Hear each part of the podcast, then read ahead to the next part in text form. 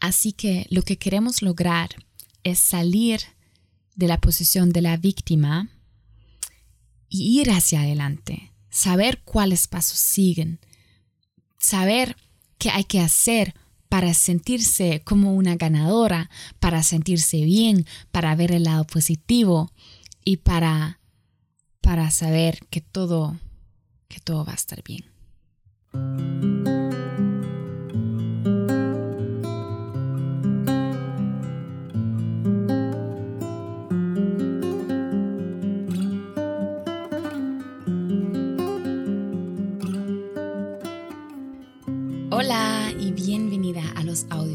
Bienestar y Amor Propio, el podcast de la organización Movimientos Auténticos, que es una organización internacional sin fines de lucro que trabaja por el empoderamiento femenino en América Latina y en Alemania. Yo soy Jenny, la fundadora del concepto en el que el objetivo es ganar más bienestar y amor propio a través del cuerpo, especialmente a través del baile y la filosofía del yoga. En nuestros cursos y talleres no solo conectamos culturas, sino también al individuo con uno mismo. Nuestras palabras claves son embodiment, empoderamiento, danza, interculturalidad, yoga, conexión y bienestar. Bienvenida y bienvenido que estás aquí, o bienvenido aquí, así. Primero de todo, quiero empezar con un gran, gran gracias para todo el feedback, para todo, sí, feedback que recibimos em, para el último episodio que salió el Día de la Mujer y que era un, que, que era un audio cortado por, con diferentes audios de muchas mujeres que compartieron una frase de una faceta de la feminidad entonces en el audio podemos encontrar varias facetas de la feminidad y es muy fuerte, muy lindo, muy, empodera, muy empoderado este audio. Muy, muy lindo. Entonces, gracias a las personas que participaron, gracias a las personas que nos escribieron, gracias a las personas que escucharon el audio y lo compartieron con otras personas. Súper cool, de verdad. Yo estaba muy, muy movida emocionalmente muy movida con todo lo que pasó este día y los días siguientes. Entonces, mil gracias por eso. Y lo segundo con que, con quiero empezar este audio es invitarles otra vez a un taller en línea que vamos a dar live en Instagram Live, en YouTube Live, gratuito acerca de nuestros valores, cómo conocer nuestros valores el 20 de marzo. La hora en Alemania va a ser las 7 de la noche. Em, obviamente en los diferentes países cambia eso. Por ejemplo, en Costa Rica eso es hora almuerzo, 12 em, de la tarde. En México eh, al menos en la Ciudad de México, igual son las 12 de la tarde. En Argentina son las 3 de la tarde. En Quito, por ejemplo, eh, Ecuador, la 1 de la tarde. Así que ustedes tendrían que ver dónde viven y qué hora es. Si viven en España, es igual a las 7 de la noche como aquí en Alemania. Y vamos a dar eso. Se pueden em, pueden venir, como, como dije, no cuesta nada, solamente ocupan algo para escribir.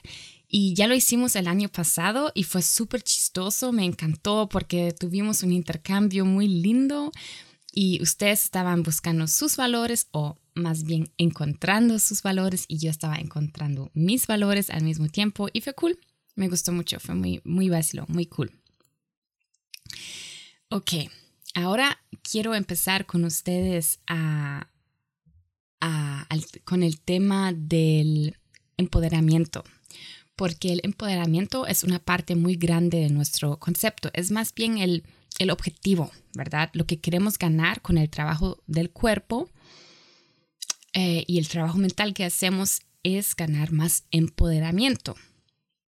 Entonces pensé que sería cool tener un audio de eso, explicar qué es, de dónde viene, también un poquito la historia de la palabra, la definición, pero también decir cómo nosotros lo vivimos en la organización yo soy trabajadora social, entonces yo veo mucho desde este lado, porque la palabra empoderamiento puede tener varias significaciones, depende también de cuál profesión, por ejemplo, lo estás viendo.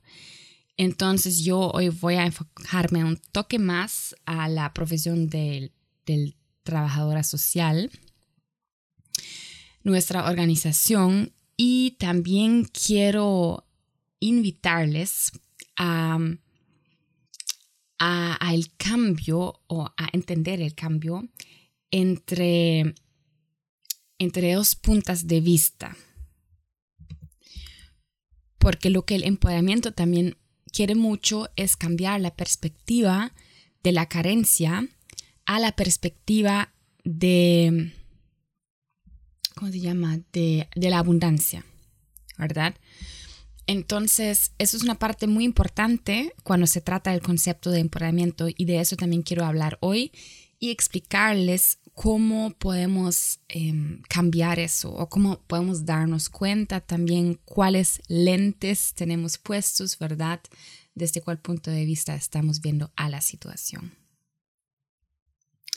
Okidoki, vamos a empezar eh, también yo he escrito mi tesis acerca de eso. Mi, tesis de mi estudio de, trabajo social fue así que em, yo lo escribí acerca de la organización. Yo en todo mi estudio yo agregué la organización, ¿verdad? Para siempre tener, tener ahí una conexión y tener mi parte práctica con lo que trabajo en la organización, pero también tener la, la parte de la ciencia, la parte de la teoría. Eso me gustó bastante. Además, siempre sentí un sentido durante mi estudio porque sabía que también lo estoy haciendo para la ONG y eso, eso era súper, súper cool. Y mi tesis final, el nombre tiene... Em, el nombre tiene empoderamiento a través del embodiment. Embodiment es la conexión entre la psique y el cuerpo. Y como ejemplo he usado los proyectos que tenemos en Costa Rica súper, súper cool. Por eso también he hecho entrevistas con personas de diferentes em, profesiones en Costa Rica. Obviamente también em, hice entrevistas con, con participantes, toda mi experiencia y expliqué más de los conceptos del embodiment, del empoderamiento, y qué en realidad es el problema, digamos, qué, qué es lo que queremos solucionar o que estamos tratando de solucionar em, juntas con, todas y, eso. Entonces, em, entonces sí, estoy bastante en este tema y, y vamos a ver la historia del empoderamiento, como yo les he dicho, con eso vamos a empezar. El escritor Heriga que escribió un libro acerca del empoderamiento en el trabajo social, he dicho una frase. El empoderamiento describe procesos estimulantes de autoempoderamiento en los que las personas en situación de carencia, desventaja o exclusión social comienzan a tomar cartas en el asunto al tomar conciencia de su capacidad para desarrollar sus propias fortalezas y aprender a utilizarlas, eh, perdón, utilizar los recursos individuales y colectivos por un estilo de vida autodeterminado. Entonces se trata mucho de encontrar otra vez la propia fuerza, saber lo que uno mismo puede hacer. También con eso viene saber sus necesidades, sus deseos, sus intereses, primero darse cuenta de eso. ¿Qué es lo que quiero? ¿Dónde quiero ir? ¿Qué es mi meta? A veces nos cuesta hasta darnos cuenta de eso, ¿verdad? Muchas veces no sabemos y no hay nada malo en eso. Pero para, para seguir el camino de empoderamiento es bueno em, darse cuenta de eso y eso puede cambiar. Yo no creo que que nuestras necesidades son algo que lo, definimos, definamos una vez y ya, porque siempre se pueden cambiar. Pero ¿cuáles son las necesidades de este momento? ¿Qué ocupas para estar feliz? ¿Qué ocupas para ti? ¿Qué, ocupas? ¿Cuáles recursos ocupas? cuáles recursos tienes, ¿verdad? Em, preguntarse esas preguntas. Y hay tres movimientos importantes en la historia que muestran como inicios, principios del movimiento del empoderamiento, que es, por ejemplo, el movimiento de derechos civiles de los negros, luego el movimiento de la vida independiente de mujeres y hombres discapacitados, y luego también el movimiento de mujeres em, estadounidenses que, que se fueron a, que empezaron, digamos, con la marcha em, feminista. En alemán se llama Frauenbewegung. Honestamente no sé exactamente la palabra oficial en español, pero tal vez saben cuál, cuál movimiento a cuál me refiero. Y esos tres movimientos se dice muchas veces que son como las raíces del concepto del empoderamiento. Y entonces los raíces del concepto se pueden encontrar en el siglo, el siglo XX, ¿verdad? Más precisamente en los años 50 y 60. Y luego, en el año 2976, la científica social Bárbara Solomon publicó em, publicó un libro que se llamó Black Empowerment, Social Work in Oppressed Communities, em, que quiere decir em, empoderamiento de, gente negra, eh, trabajo social en em, comunitarias, en communities, que son que son como siempre empujando hacia abajo, ¿verdad? Que hay alguien encima que dice, que ellos no, no, son suficientes, etcétera, etcétera.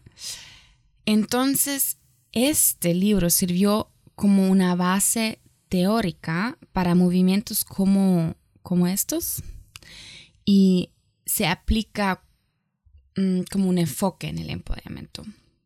Y bajo de este libro y de esas palabras, el concepto se extendió a otros ámbitos de la sociedad también, no solamente en el trabajo social, sino también lo podemos encontrar en otros conceptos. Entonces, traducido, empoderamiento significa, em, igual como autoempoderamiento, un fortalecimiento del propio poder, de la propia autonomía. Em, ese proceso quiere mover a las personas a pasar por sus propios procesos de desarrollo a través de, de, cuáles pueden em, obtener el poder de crear una vida mejor de acuerdo con sus interpretaciones y sus estándares. No lo que la sociedad piensa o quiere, sino de sus propios. Un objetivo principal del empoderamiento es motivar a las personas a encontrar formas de mejorar sus situaciones problemáticas de forma creativa y de acuerdo con sus necesidades. Así que se puede decir que es una ayuda para la autoayuda y para la autoorganización activa con el fin de obtener un mayor grado de control, sobre las propias condiciones de la vida. Eso también quiere decir que no queremos, no queremos que las personas con cuales trabajamos, por ejemplo, son dependientes de nosotros, ¿verdad? Lo que queremos lograr es que ellos pueden o ellas pueden ganar tanta fuerza para también seguir con el proceso en sus vidas personales en cuales ya no estamos, ¿verdad? Que ellos pueden traer ese concepto, ese sentimiento del empoderamiento también a las casas, también a las calles, también a, a donde sea, donde sea de la vida de la mujer, en nuestro caso. Entonces, eso eh, sí, es, es, como he dicho, es como una ayuda a la autoayuda. Eso es algo que me gusta mucho de no hacer a las personas dependientes, de que ellos mismos van a saber las herramientas que pueden usar para sentirse así de bueno, para seguir adelante. En el proceso es muy bueno tener a una persona, a un grupo, a un libro, a un audio. Pueden ser muchas personas que, le, que les guían y que les pueden abrir como los ojos a sus propias fortalezas otra vez, ¿verdad? Muy importante, pero también importante es pensar que lo que queremos es que la gente luego ya se dio cuenta de esa fortaleza y ya no nos ocupa, ¿verdad? Como usted tal vez seguramente ha, tenido este, situaciones así en cual usted definitivamente ocupaba una amiga, un amigo para seguir adelante o una persona profesional, un terapeuta, etcétera, donde y eh, con cual puede trabajar en, en la situación difícil y salir adelante.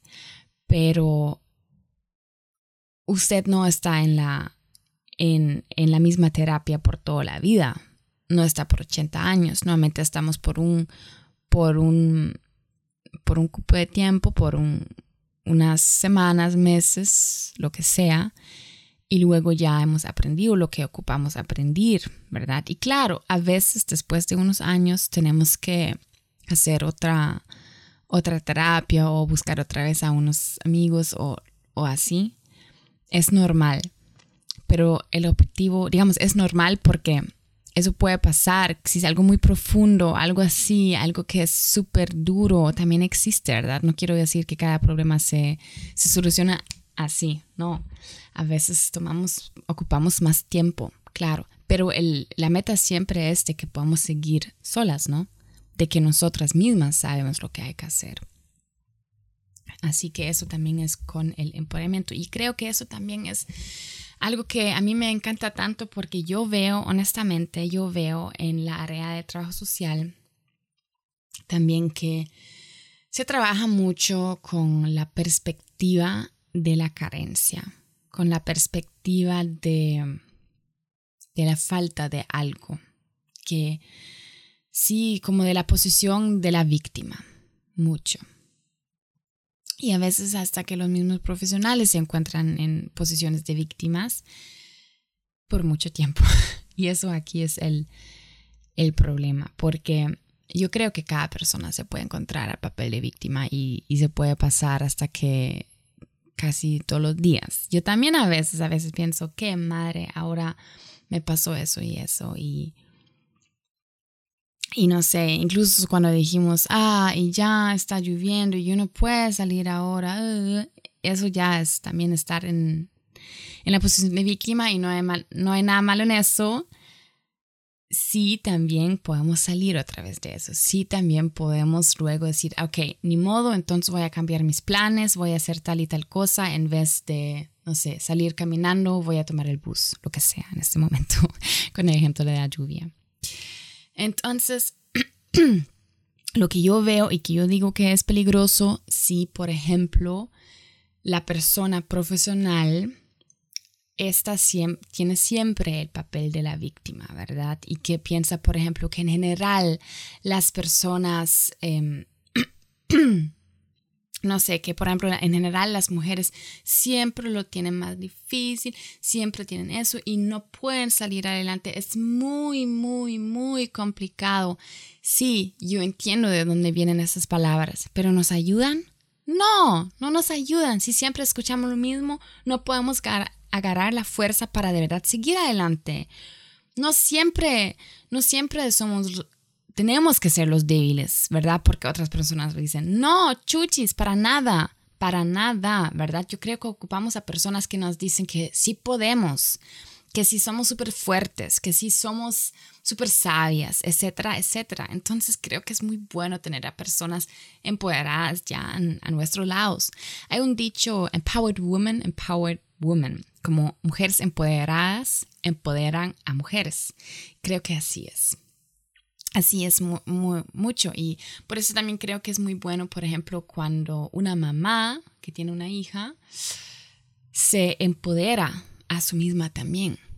No solamente para sí misma, sino, por ejemplo, también para la hija, para que ella pueda mostrar a ese poder, a este a esos valores a la hija también, porque lo que la hija va a ver a la mamá, como ella vive su vida, así ella también va a aprender. Porque no son tanto las palabras con cual aprendemos, son los actos. Los niños y las niñas observan por los actos de, de los papás o de las personas que, que, les, que les creen, no, perdón, que les crecen, que las personas educativas, uh, Erziehungsberechtigte es en alemán, con las personas con cuales se crecen, ¿verdad? Así, son los actos. Entonces, si uno mismo ya está más empoderado, si uno misma sabe sus necesidades, sus, sus poderes, sus intereses, sus deseos, sabe su camino y salió del papel de la víctima, em, esa persona sabe mejor también mostrarles a las personas a su alrededor. Y antes que vamos a la parte práctica, o a la parte, como yo les he dicho, que pueden observar de su vida, cuál lente tienen puesta, quiero ver con ustedes también qué empoderamiento se puede vivir en diferentes, em, en diferentes áreas, por decirlo así.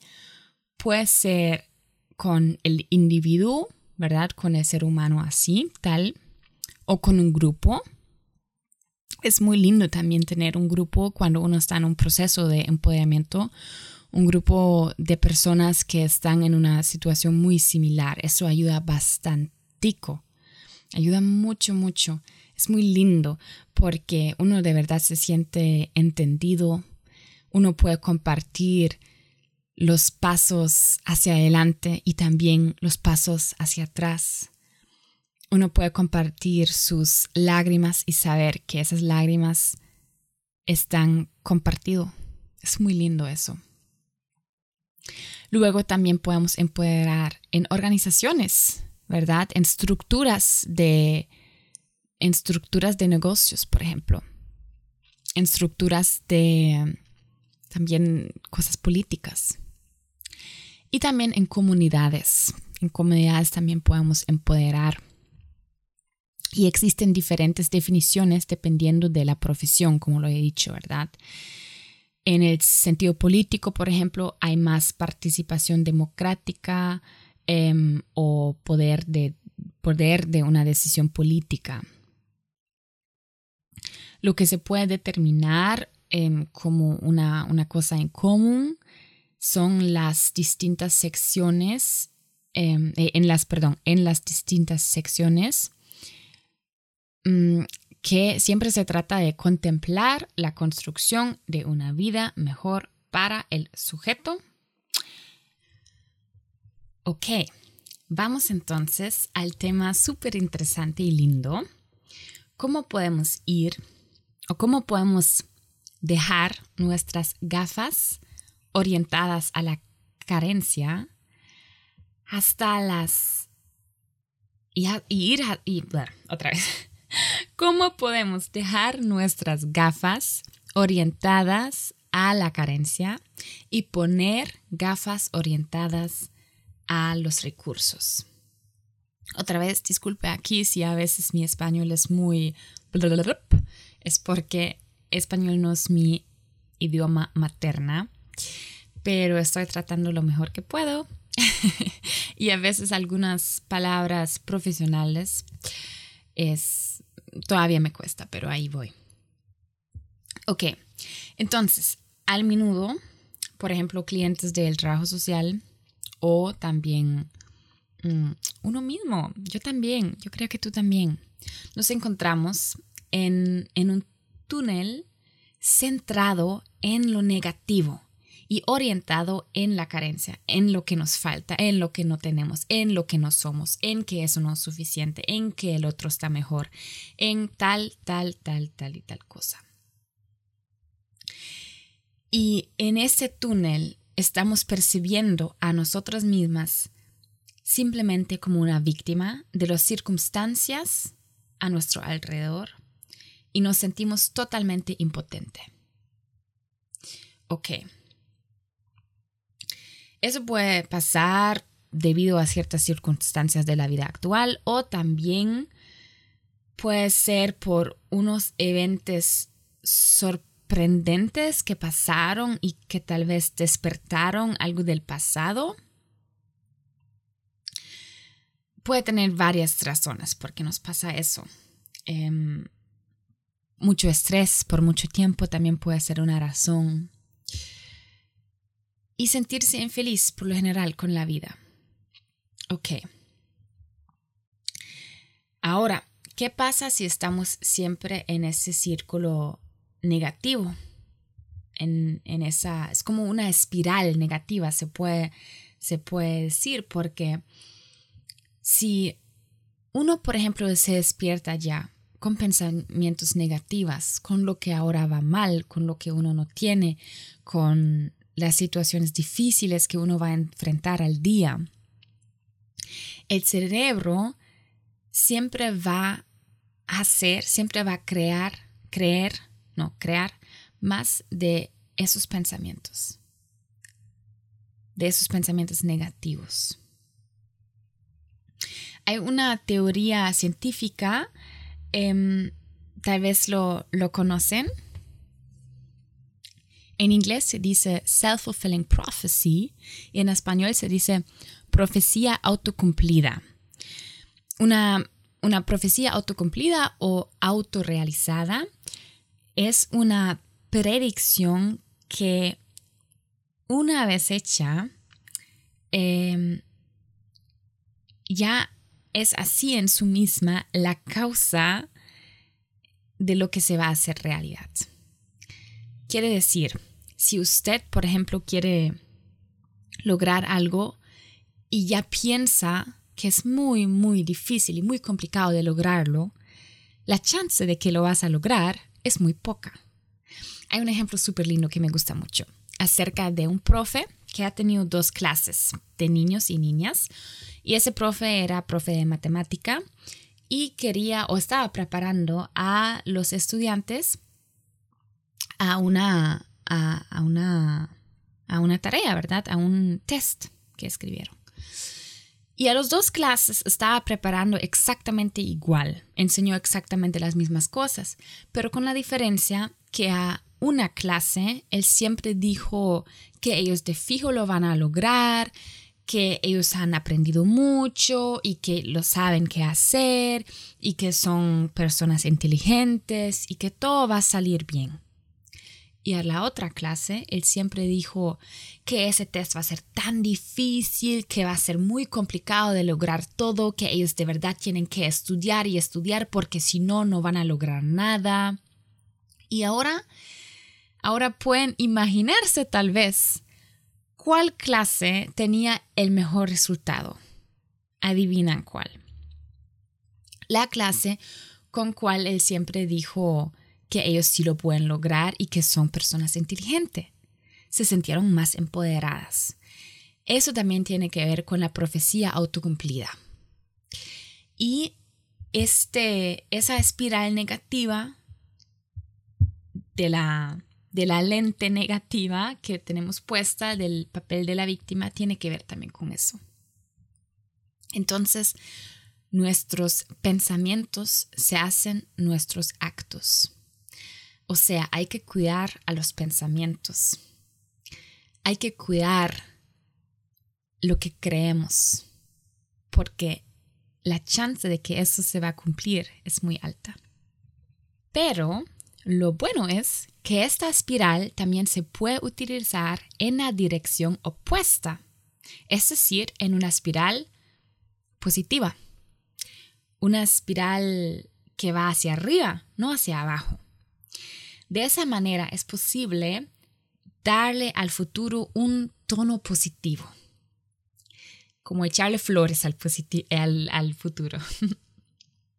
Porque si siempre tratamos de ver el lado positivo, de, de esperar efectos y resultados positivos, la chance de que eso va a salir así es mucho más alto, mucho más grande. Y eso es algo que me gusta mucho. Así que si también algo pasa que es muy desagradable, siempre trato de, después del primer shock, ¿verdad? Y después de estar otra vez enojada y triste, después de unos momentos, estoy tratando de ver qué es lo que me quería, o qué es, si, la vida siempre quiere lo mejor conmigo, ¿por qué la vida me he puesto en, me he en una situación así? Depende qué tan grave es la situación. Esos pensamientos a veces vienen tardes, ocupan tiempo, pero si es algo pequeño que pasó, en realidad nos podemos preguntar, ¿y qué tan importante es eso que me, que me pasa ahora en tres años? ¿Cuál importancia va a tener? Y si no va a tener mucha importancia, así que también podemos tratar de ver lo positivo en esa situación para no entrar al espiral negativo, ¿no? Pero si de verdad es muy difícil para una persona de salir de ese túnel negativo, ahí es donde también es muy bueno tener a personas que te ayudan a empoderarse. Tener, por ejemplo, a personas profesionales que te ayudan en eso, que hacen un programa contigo para que puedas encontrar otra vez el camino positivo. Pero esa persona también puedes encontrar en libros, en podcasts, en amigos, en grupos de autoayuda, hay diferentes maneras como podemos encontrar ese camino al lado positivo. A mí me han ayudado muchos libros, por ejemplo, muchos podcasts. También personas profesionales, pero también lo otro. Y lo último que quiero compartir con ustedes es muy importante que todo lo que vamos a aprender en el camino hacia tener más empoderamiento viene desde una motivación interna, que es con un origen intrínseco. O sea, las cosas que escuchamos, las cosas que leemos, las cosas que aprendemos, tenemos también sentir, sentirlas. Tenemos que creer que son ciertos. Porque si no, si no lo sentimos, y si la motivación viene solamente desde afuera, es difícil sentirse empoderada. Porque también los ayudantes profesionales solamente pueden brindar asistencia, pueden dar la mano y brindar una nueva inspiración para perspectivas que actualmente no están disponibles, ok, pero no pueden esperar que esas perspectivas fluyan de inmediato a la vida de la persona, del cliente, ya que el empoderamiento solo puede sugerir desde adentro. Eso es importante también saber. Ok, me gustaría mucho saber